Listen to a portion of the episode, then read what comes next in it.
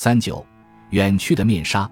人们常说，世俗国家的建立使穆斯林女性摆脱了传统和宗教的双重束缚。社会生活形态的改变。著名的土耳其作家、学者米纳乌干回忆说：“女人不再闭锁深闺，她们可以跟小伙子们一起出门吃喝玩乐。与男子的费兹帽禁令不同，政府并未全面禁止穆斯林妇女戴伊斯兰头巾，只是官方讲话劝阻他们说这是思想回退和不文明的表现。从学校到政府部门，头巾和面纱不允许在国家体系内出现。没过多久。”伊斯坦布尔的穆斯林精英女性着装风格就十分接近其他欧洲国家了。一九三零年，纱窗最终被拆除，穆斯林妇女不再隐蔽在公众视野之外，因为国家卫生法要求公寓住宅通风良好，让更多的光线进入潮湿的室内。这项改革结束了活跃一时的秘密经济。旅行者来到伊斯坦布尔，总期待探访屏风之后神秘的女性世界。所以，这座奥斯曼帝都的闺房旅游特别容易吸引上当受骗的欧洲人。事实上，他们参观的基本都是伪装的妓院。二十世纪初，这些做法逐渐消失。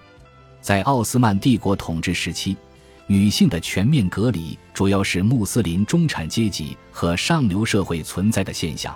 穿戴精致的面纱等遮盖物也是如此。面纱的形式尺寸不仅是宗教虔诚的标志，也是重要的装饰风格。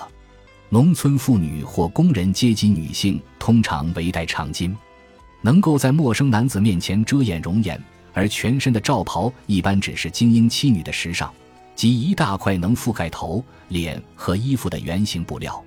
同样，穆斯林妇女坐着轿子穿街走巷，或者透过纱窗害羞地对着路人比划。这些想法也已经是遥远的，而且大部分是幻想的。过去，穆斯塔法·凯莫尔治国期间的现实创新，把女性的平等权益正式写入了法律体系，在理论上实现了穆斯林女性真正参与共和国建设的梦想。新的民法典深受瑞士法律的影响，废除了一夫多妻制，结束了男性在财产继承上的优待，并且肯定了妇女提请与丈夫离婚的权利。公开骚扰被认定是刑事犯罪。一九三零年，妇女还被赋予了地方选举的投票权。四年后，这项公民权的适用范围进一步扩及大国民议会的选举。十八位女性很快当选进入立法机关，人数相当于当时美国国会女议员的两倍多。虽然法律保障了女性权利，但是新兴国家在处理公共生活的现实问题时依然因循守旧。总的来说，女性只能以群体形象写进新共和国的历史，却不能作为个人载入史册。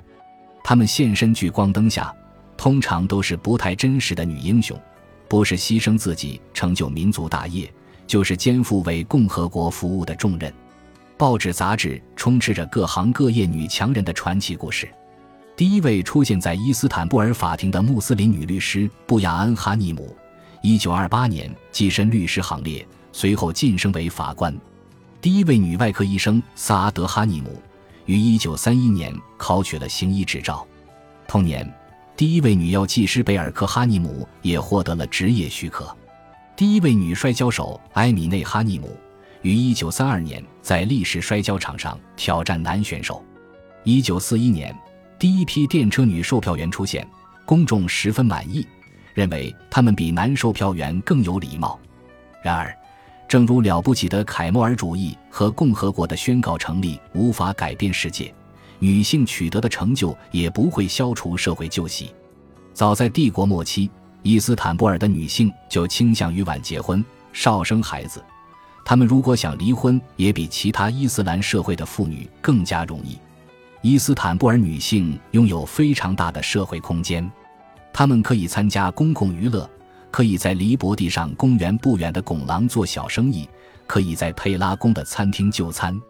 一九二零年，佩拉区超过三分之一的百货商店柜员是女性，即使在保守的金角湾南部，女售货员的占比也接近百分之二十，其中许多是基督徒和犹太人。他们的生活与同时代其他欧洲城市的女性并没有什么不同。此外，也有相当多的穆斯林妇女也在公众视线下抛头露面。电车同时搭载男女乘客，而且在协约国占领时期，穆斯林男女还经常一起出现在剧院、电影院等聚会场所。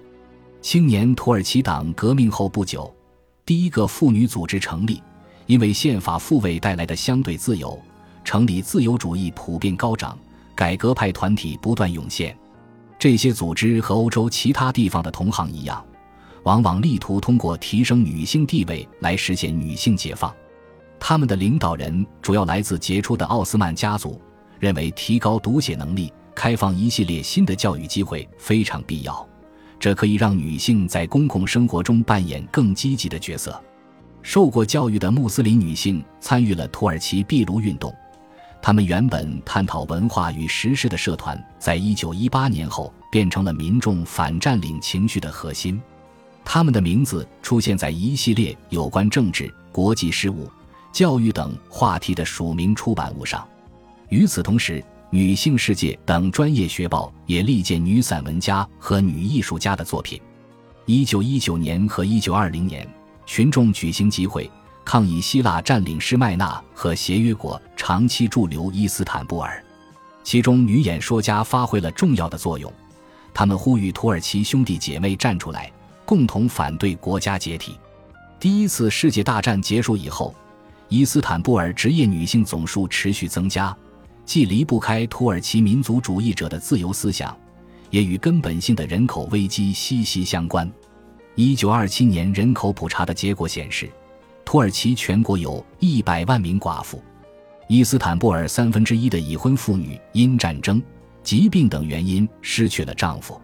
越来越多的女性成为家庭的主要经济支柱，这一阶段是土耳其历史上职业女性最多的时期，很大程度上是由于令人煎熬的暴力和难民混战。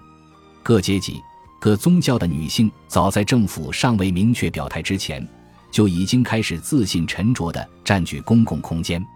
一九二三年夏，伊斯坦布尔女权运动的主要组织者。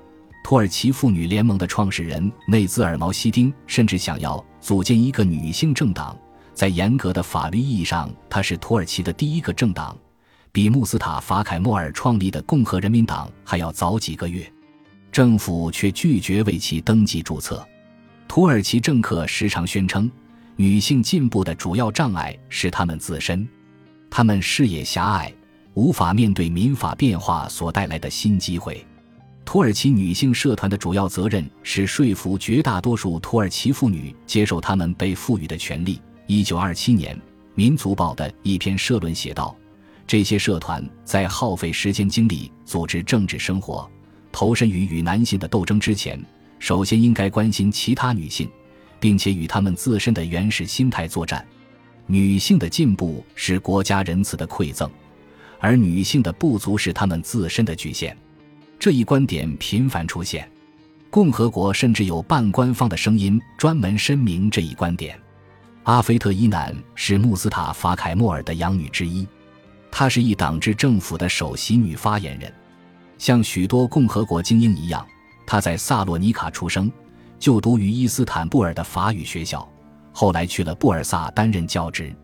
二十世纪二十年代中期，她被穆斯塔法凯莫尔收养，受其庇护。二十世纪三十年代，他前往日内瓦大学深造。作为社会学家，伊南运用自己的学术素养，精心打造着民众对总统的个人崇拜。他不仅把凯莫尔主义阐释为清晰连贯的政治意识形态，并且编纂了革命推动妇女解放的官方历史。别的女性就没有这么幸运了。二十世纪三十年代，政府整顿无党派的公民结社。内兹尔毛希丁的妇女组织因此被关停，但是即便此时，共和国仍有机会走出一条新路，脱离凯莫尔主义日益偏狭的布局。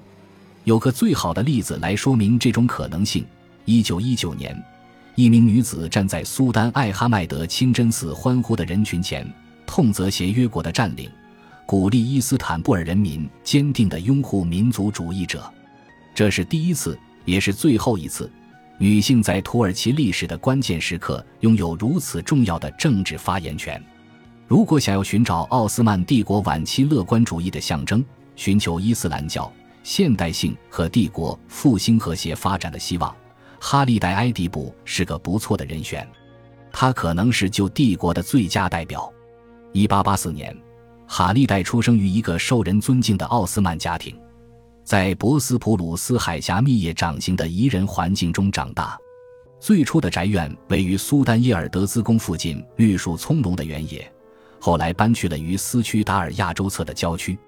他家的别墅附着灿若云霞的紫藤，T 台花园周围高大的洋槐和低矮的果木交相环抱。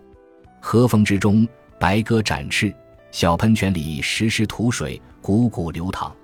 哈利代的父亲埃迪布贝是奥斯曼帝国的忠臣。是阿卜杜勒哈米德二世的亲密顾问。尽管按照穆斯林的习惯，他根据自己的阶级地位娶了多名妻子，但是从管理财产到教育子女等各种问题来看，他是铁杆的亲英派。许多爱上土耳其的英国游客回到伦敦后，还会吃加蜂蜜的白奶酪，用安纳托利亚长绒毯布餐桌。